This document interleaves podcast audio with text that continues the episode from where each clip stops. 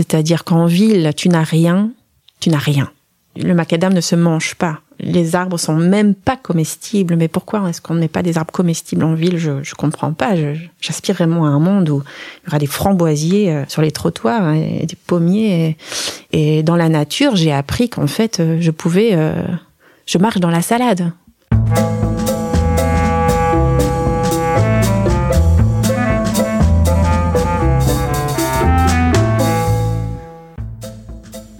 Et bienvenue au pays de nulle part. Je suis Aude Piette, fondatrice du Coworking Art et co-gérante avec ma sœur Lola du restaurant Les Gamines et de l'hôtel Le Val de Poix à Poix-Saint-Hubert en Ardennes belge. Je suis une Ardennaise exilée à Bruxelles depuis 18 ans et je travaille en Ardennes depuis 7 ans. Au pays de nulle part est un podcast dédié à la ruralité et à ceux qui y vivent ou pas. Il paraît tous les 15 jours, les jeudis. Pour ce 20e épisode, je suis très heureuse de vous partager ma rencontre passionnante avec Chloé Leger. Je l'ai rejoint à Jassogne, un joli hameau où elle vit actuellement avec sa tribu, non loin de la ferme de Lisée, un projet d'habitat groupé inclusif et écologique enraciné dans l'ancienne commune de Crupé où ils construisent leur futur habitat.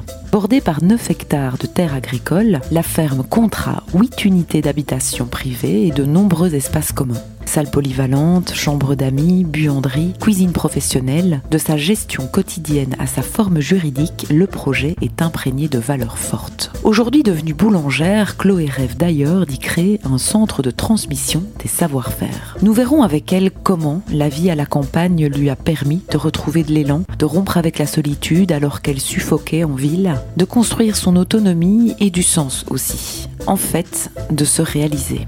Vous venez de faire un détour au pays de nulle part. Belle écoute de l'épisode 20, Au-delà du ring, en compagnie de Chloé Leget. Bonjour Chloé. Bonjour Aude. Ça me fait vraiment plaisir d'être ici avec toi. On est à Chassogne. C'est bien le nom de, du village Jassogne. Jassogne. Oui, un oui. petit hameau de quelques maisons.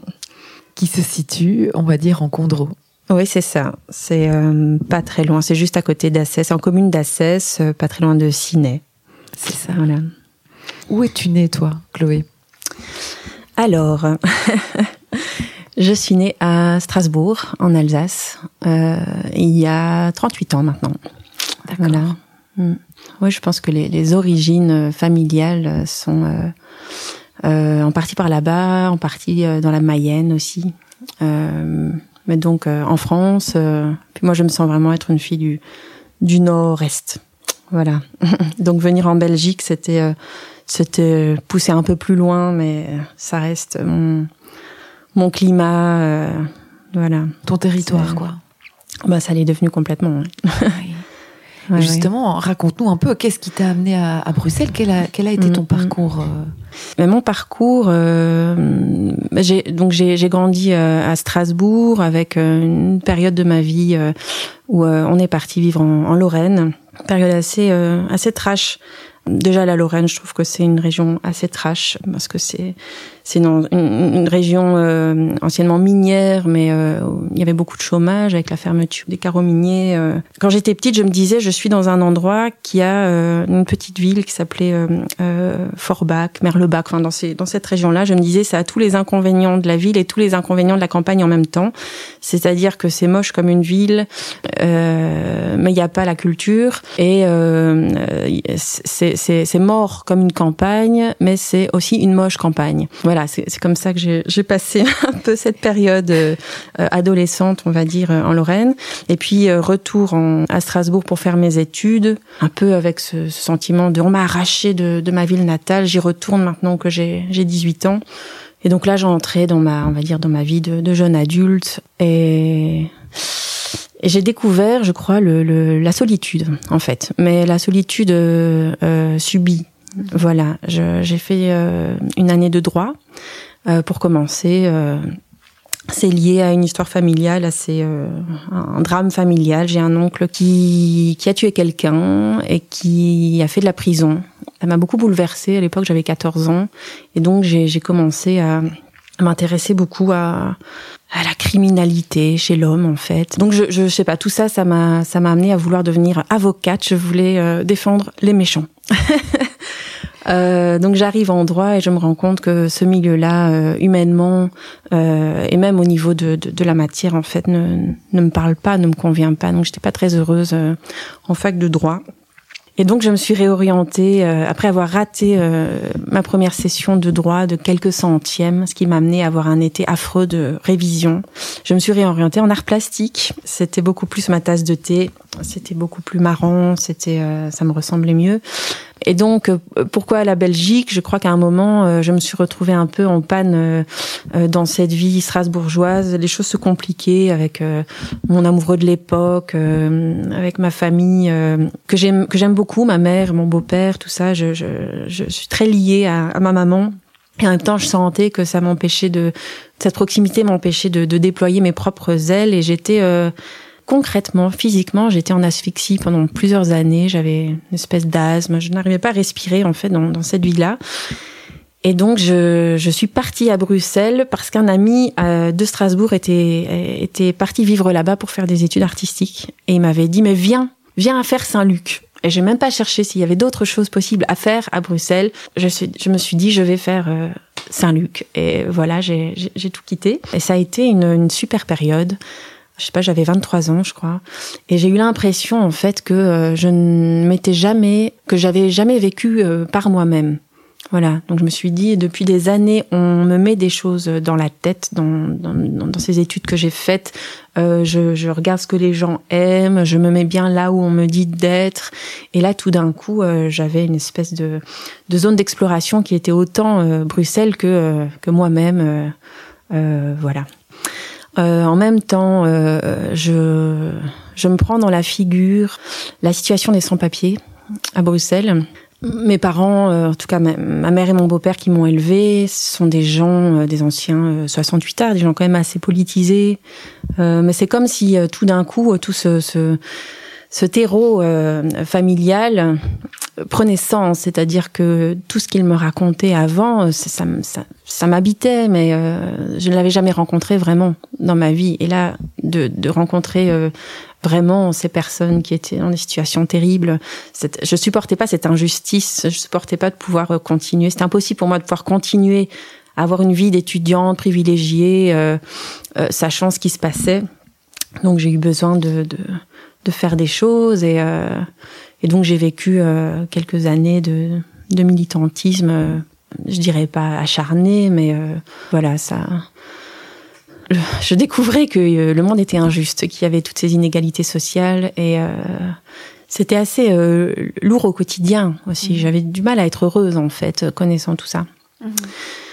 Donc je, je, je, sors de mes études artistiques. Euh, J'y étais entrée, on va dire, par la porte du dessin, euh, du livre jeunesse. Mhm. C'est ça que j'aimais faire. En arrivant, c'est ça que je voulais faire.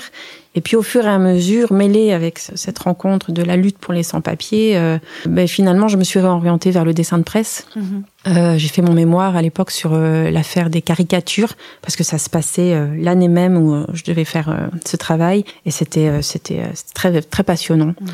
Et donc, au sortir de mes études, je me suis dit, bon, euh, euh, qu'est-ce que je fais? Est-ce que je continue le dessin de presse? Est-ce que je, je, fais du livre pour enfants? Euh, Finalement, je suis revenue au livre pour enfants parce que ça me paraît très politique, en fait, de faire passer des messages euh, en s'adressant aux plus jeunes, bien que je, je, je, continue quand même un petit peu du, du, du dessin de presse avec un journal que j'aime bien, qui s'appelle Fakir, le journal fâché avec tout le monde ou presque. Voilà, donc c'est vrai que ces temps-ci, euh, j'ai plus tellement dessiné pour eux euh, parce que j'ai beaucoup de chantiers dans ma vie et donc le dessin est, est passé à la trappe pour le moment, mais euh, je sens qu'il est toujours là. Voilà, je sais pas quand il reviendra, mais il est, il est pas perdu. Euh, donc là, je suis à Bruxelles euh, et puis nouvelle claque de vie. j'ai un enfant. j'ai un enfant qui aujourd'hui va avoir 12 ans. Je crois que c'est là que tout s'est complètement amplifié et que j'ai commencé à sentir que la ville, euh, euh, c'était pas du tout fait pour moi. Moi, j'avais pas beaucoup de moyens. Je vivais en appartement. Euh... Avant ça, même, je crois que pendant pendant ma grossesse, je me suis j'ai eu j'ai eu un basculement sur l'alimentation. Ma mère est pas une grande cuisinière. Elle voilà, j'avais jamais compris en fait que ce qu'on mange, ça nous constitue. Et, et là, le fait d'être habité par un être en construction, à chaque fois que je croquais dans, dans un aliment, je me disais, oh, c'est son petit orteil, oh, c'est un cheveu qui arrive. Et, euh, et donc, ça m'a amené à essayer de comprendre en fait qu'est-ce que je mangeais et, euh, et à rentrer vraiment dans dans l'analyse de tout notre système alimentaire. Et donc, de nouveau, ça m'a rendu complètement dingue de, de me rendre compte que ce, ce geste premier euh, de, de, la vie qui est de s'alimenter, en fait, on avait réussi à en faire quelque chose qui nous empoisonne et qui nous rend malade. Donc là, j'ai voilà, j'ai opéré, euh, j'ai démarré un long changement au niveau de mes habitudes alimentaires, mais aussi ça m'a amené à, à, faire beaucoup de formations. À, enfin, le, la nourriture, c'est devenu quelque chose de, de passionnant. Euh, j'ai appris à cuisiner en fait, et, et je pense qu'en même temps, j'ai mis le doigt sur quelque chose qui est très important pour moi aujourd'hui, qui est l'autonomie. Et, et, quand je pense à, à, ma vie en ville, donc je me suis séparée aussi du papa de mes enfants. Et donc j'avais pas ma famille sur place. Le fait d'avoir des enfants me, me, me coupait d'une certaine vie sociale. Mmh. Je pouvais plus vraiment profiter de, des avantages de la ville, justement sortir, aller au théâtre, faire des choses comme ça, puisque j'étais seule avec mes enfants, avec personne pour les garder. Mmh. Euh, et donc j'ai vraiment euh, vécu quelques années euh, assez violentes en ville où je me disais mais c'est incroyable d'être entourée de tellement d'êtres humains et, et, de me sentir tellement seule. Euh, et donc je, je, je, je, cogitais beaucoup à savoir comment comment sortir de cette situation parce que je, ça se passait pas très bien avec mes enfants. Donc moi j'étais pas nourrie de rencontres de choses. J'étais avec deux petits enfants qui me qui me demandaient beaucoup d'énergie donc j'ai vraiment euh, beaucoup réfléchi à savoir, euh, ok, pourquoi est-ce que euh, aujourd'hui euh, on se retrouve à vivre comme ça? Quels sont mes besoins? Comment est-ce que je peux arriver à sortir de cette situation? Et donc la première chose, ça a été réduire mes coûts m'organiser avec d'autres gens et apprendre à faire un maximum par moi-même. Donc je me posais même pas la question d'un travail en fait, c'était plus une, une espèce de réorganisation totale de vie et, et, à côté de ça, il y avait euh, ce quotidien urbain avec des petits enfants.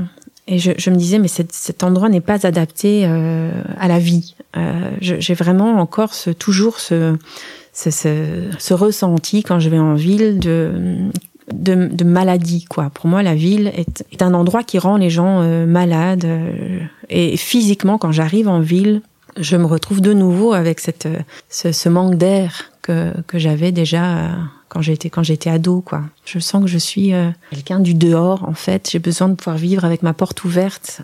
Et puis je, crois aussi que d'avoir été euh, une femme seule en ville, ça a réveillé chez moi des angoisses assez primaires de, de besoin de protection. Euh, D'où le collectif aussi. Euh, le collectif pour moi n'est pas juste un, on va dire un idéal politique euh, d'organisation en, en, autogestion, toutes ces choses-là. Euh, c'était un besoin euh, premier pour pouvoir assurer ma protection, celle de mes enfants. D'où cette envie qui, qui a commencé à être vraiment très très très très profonde en moi de quitter la ville euh, mes enfants étaient en, une semaine chez leur père, une semaine avec moi, et quand ils étaient chez leur papa, j'en profitais pour euh, pour explorer. Dès que je pouvais euh, quitter la ville pour aller découvrir cette campagne belge, et j'ai pris aussi une claque de me dire, oh, mais en fait, la Belgique, je vis en Belgique depuis presque dix ans, et je ne connais que Bruxelles. Je m'en voulais même de ma mon manque d'ouverture quelque part. J'avais pas cherché à savoir qu'est-ce qu'il y avait au-delà de au-delà du ring, quoi. Au-delà du ring. fait un peu comme un titre de film euh, d'horreur. Mais en fait, non. Euh, parce que au-delà du ring, eh ben, euh, j'ai rencontré beaucoup de, de chaleur humaine.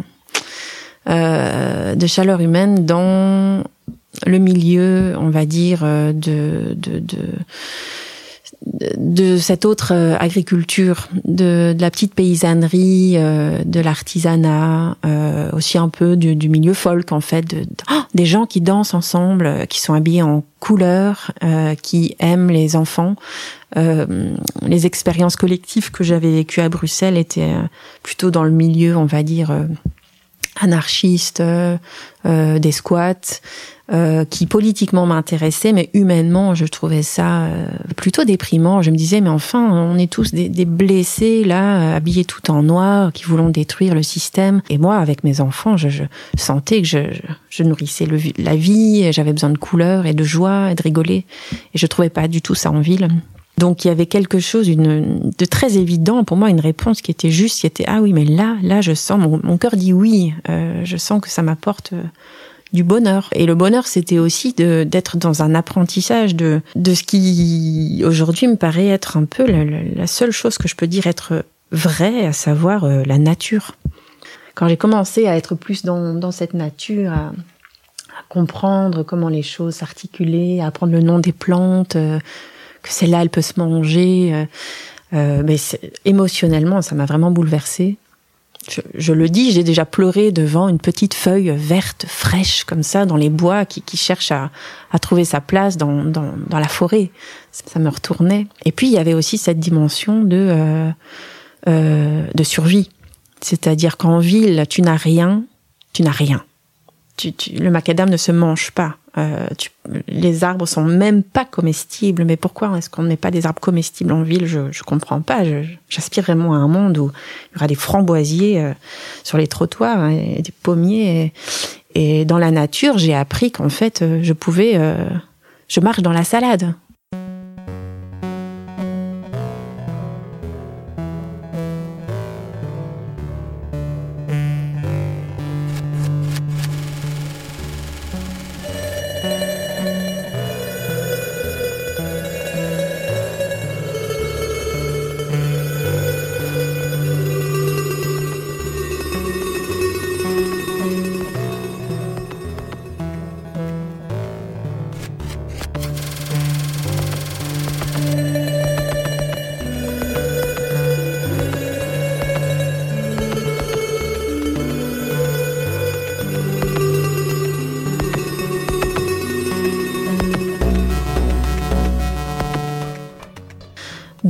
Je, je, j'ai mis beaucoup d'énergie à m'arracher euh, de Bruxelles euh, avec mes deux enfants. C'était pas tout à fait évident parce que bah, le papa, ça voulait dire qu'il allait voir moins ses enfants et, euh, et je comprenais, on s'entendait pas forcément très bien, mais je comprenais que pour lui, je pouvais pas lui imposer ça non plus.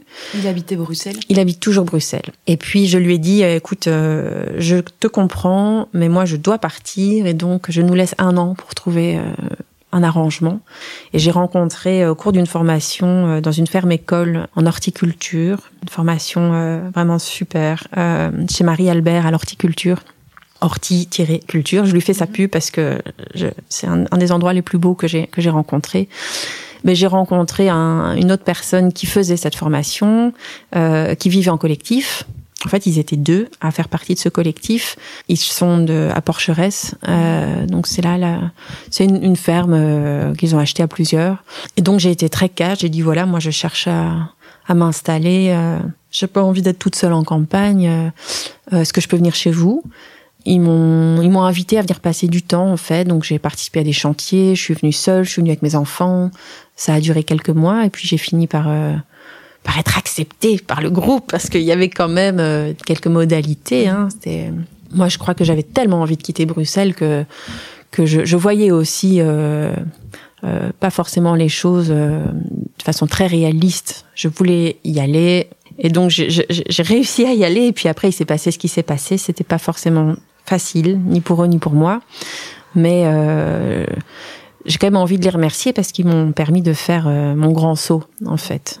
Et cette vie euh, en cette vie en, en collectif m'a m'a appris énormément euh, sur moi-même et euh, en fait quand tu vis avec des gens euh, c'est autant de miroirs de toi-même en permanence et, euh, et c'est pas facile de vivre en collectif à vrai dire.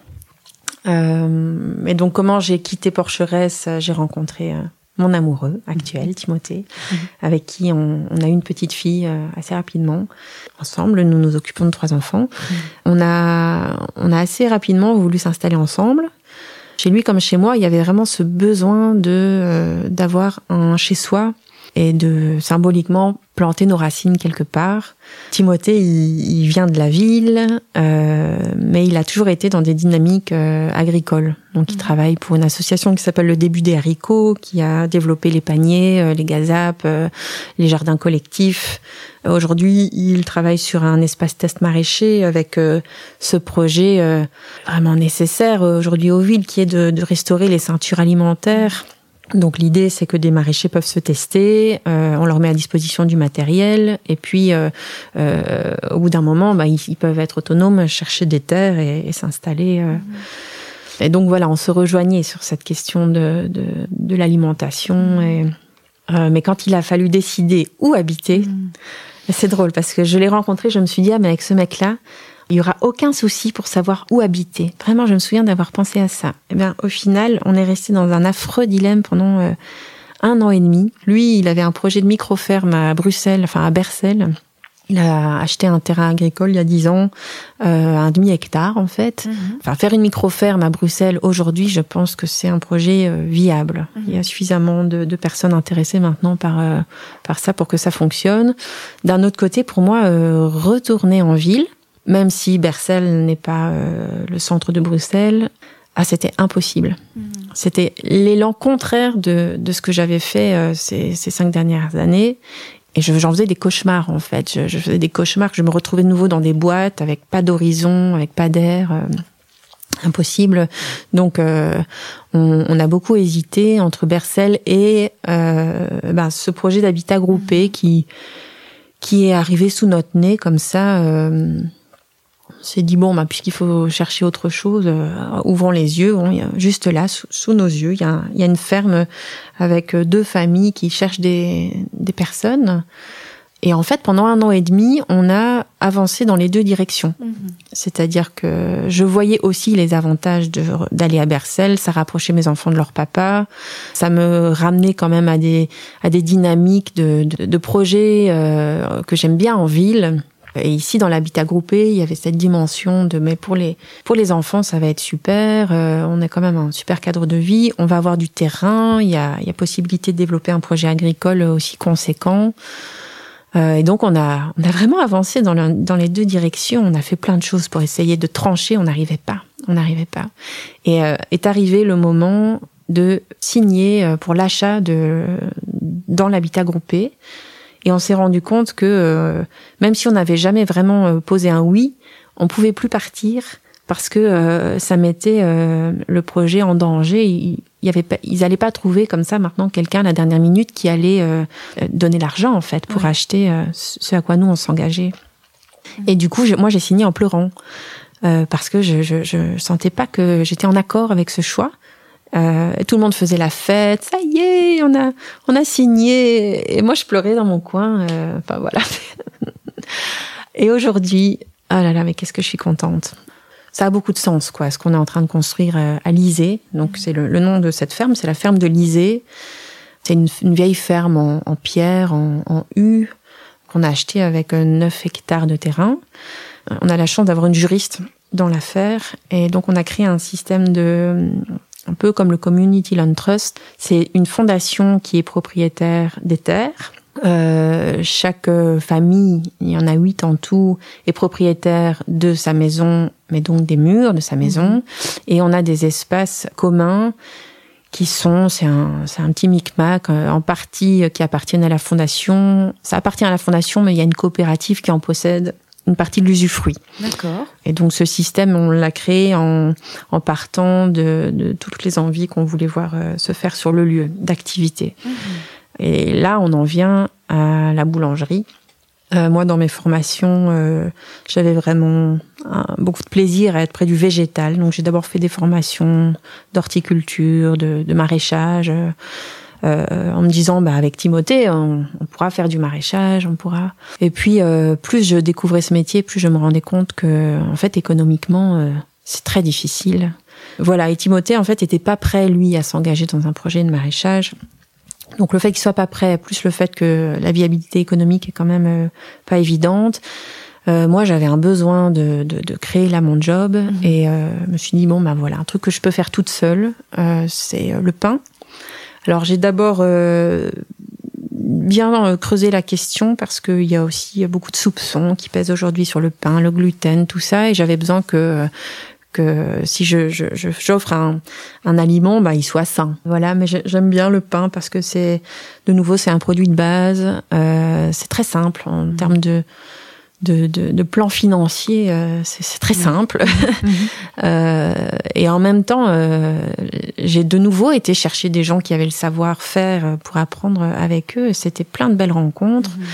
Euh, et donc, aujourd'hui, euh, c'est pas si simple le pain dans le sens où tu as des milliards de façons de le faire. Chaque boulanger enfin, a fait un autre pain. Chaque levain est différent. Et, et donc, c'est ça que j'aime aussi c'est que ça reste très vivant comme activité, mhm, mhm. même si tu fais finalement, euh, on va dire, si tu restes toujours sur les mêmes recettes, c'est pas ce que je compte faire, mais euh, mais ton, ton ta température ambiante est toujours différente, le feu réagit jamais de la même façon en fonction du bois que tu mets dedans, le levain lui-même c'est tout un tout un animal euh, aussi capricieux, enfin à, à, comprendre et et donc j'avais le choix de prendre un four.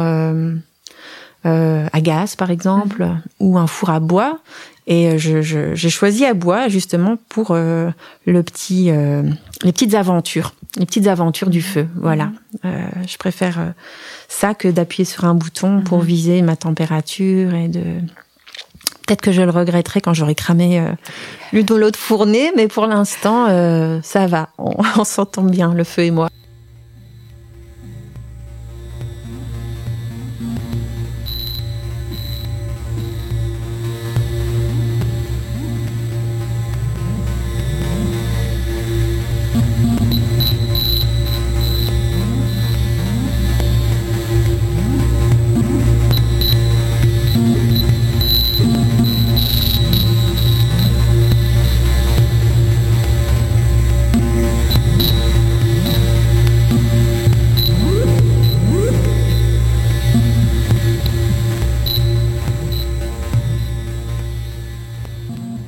Cet, habitat groupé, euh, euh, c'est une trentaine de personnes. Il y a quasiment autant d'enfants que, d'adultes.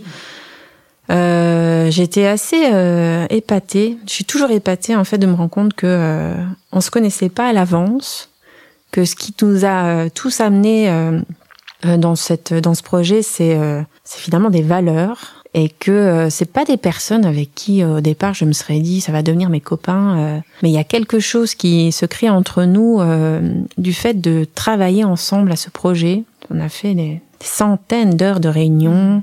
Une des premières choses qu'on a mis en place c'est notre mode de prise de décision. Mhm. Alors là, c'était assez chouette parce qu'en fait, tout le monde avait déjà euh, des notions justement de d'intelligence collective, de décision par consentement, de enfin de sociocratie ou ce genre de choses. Donc euh, nous, on a fait quelque chose à notre sauce avec lequel aujourd'hui on est vraiment efficace dans la prise de décision, mais aussi dans le la gestion des des conflits. Euh, je dirais, il y en a pas en fait, mais des tensions. Ça, oui, il y en a. C'est ce groupe qui m'a fait rester parce qu'à côté de cette ferme, à 900 mètres, il y a une autoroute. Il y a la E411 qui, qui est un peu mon, ce qui me rappelle que la, la ville est là aussi, hein, euh, pas loin, les voitures, la pollution, tout ça. Je suis pas dans mon petit paradis vert, euh. mais, mais cette, cette, autoroute fait beaucoup de bruit et euh, quand on est dans cet endroit, c'est beau, on est en lisière de bois, mais il y a en permanence un bruit. Mmh. Euh, c'est pas quelque chose que tu peux dire c'est une fois de temps en temps, non, c'est tout le temps. Et, et, ben malgré tout, j'y suis. malgré tout, je suis en train de mm. construire ma maison là. Et, et, les moments que je passe à liser sont toujours des beaux moments. Euh, donc j'accepte ce côté imparfait de ce projet oui. euh, pour tout le reste euh, que ça m'apporte. Voilà, donc les, le, le c'est à chaque fois le, le, groupe en fait qui me faisait euh, revenir à ce projet. Oui. Il disait mais ces personnes sont, sont, sont incroyablement euh, bienveillante. Euh, il y a un esprit de, de, collectif quoi qui passe avant euh, ma petite personne. Euh, il y a un rapport à l'argent que j'aime beaucoup, qui est que bah, finalement il y a des personnes qui ont plus d'argent, des personnes qui ont moins d'argent, mais il n'y a pas que l'argent, il y a aussi tout un, un, ensemble de compétences. Mmh que la personne qui va s'occuper des enfants a autant d'importance que euh, le, le, la personne qui va, euh, je sais pas, amener le savoir technique ou, euh, ou de construction ou de comptabilité ou euh, et en même temps, j'ai pas l'impression qu'on est trop euh, les bisounours, quoi. C'est euh,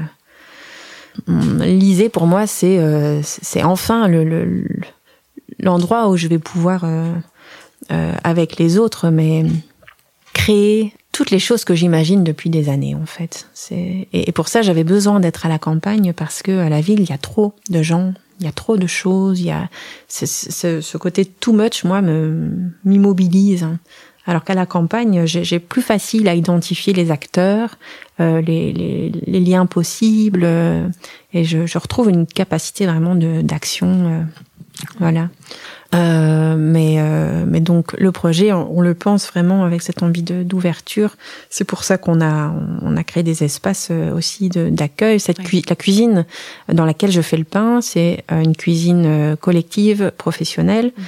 Euh, qui euh, qui peut être loué euh, à la coopérative. Donc moi je la loue à la coopérative, mais il y a déjà une autre personne qui vient faire des des, des conserves, des lactofermentations. Ça s'appelle la conserverie condrusienne mhm. et c'est vraiment Enfin voilà, elle fait ça avec beaucoup d'amour, c'est très beau. Et ça, on était très contents. C'est pas encore tout à fait fini. Hein. Notre lieu est un gros chantier, mais elle a pas eu peur de venir déjà et et je sens que ça lui fait plaisir. Voilà, mais euh, en tout cas, pour moi personnellement, c'est important euh, de pas rester juste avec euh, avec les, les habitants de l'Isée, même si en même temps de savoir maintenant que j'ai ces voisins là, que pour mes enfants il y a des copains juste à côté, que aujourd'hui quand je fais une demande de babysitting, je peux avoir quatre réponses positives par rapport à là d'où je viens, seule à Bruxelles avec mes enfants, c'est le jour et la nuit. Mmh.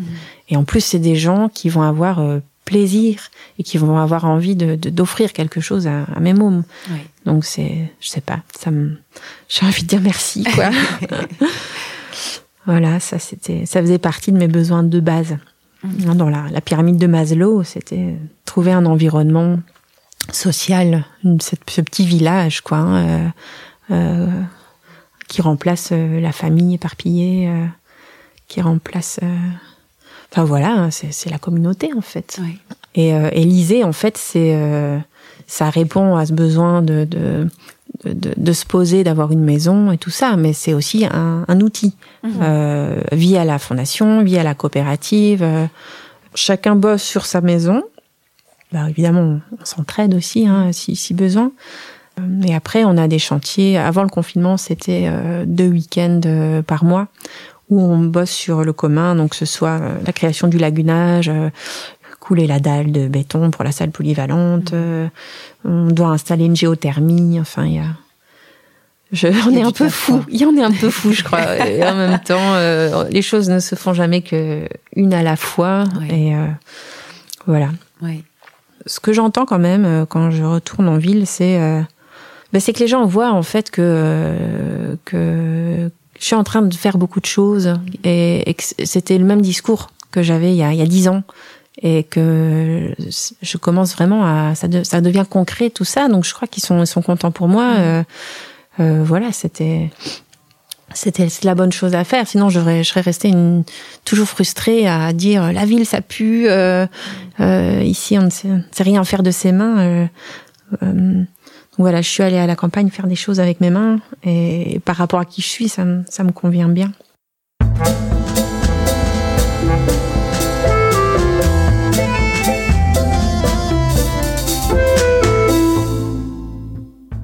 Vous venez d'écouter l'épisode 20, Au-delà du ring, en compagnie de Chloé Leger. Cette semaine encore, les virgules musicales sont signées Drop the Dial, le projet musical de Jérôme Mabi. Drop the Dial, c'est de l'exploration sonore, un territoire musical d'expérimentation qui se vit parfois en collectif quand d'autres musiciens rejoignent Jérôme au sein d'Ademuru, l'atelier de musique rurale. Je vous encourage vivement à visiter son SoundCloud ainsi que son site internet dropthedial.net. Vous pouvez nous écrire sur les réseaux sociaux et envoyer vos histoires avec la si vous en avez. Si vous aimez ce podcast, la meilleure façon de le soutenir est de le partager et de laisser un avis 5 étoiles sur Apple Podcast ou sur la plateforme que vous utilisez. Abonnez-vous pour être notifié des épisodes dès qu'ils sont en ligne. Vous chercherez et trouverez au pays de nulle part sur SoundCloud ainsi que sur toutes les bonnes plateformes de podcast. Grand merci à vous tous, à Radiville et Radéchamps,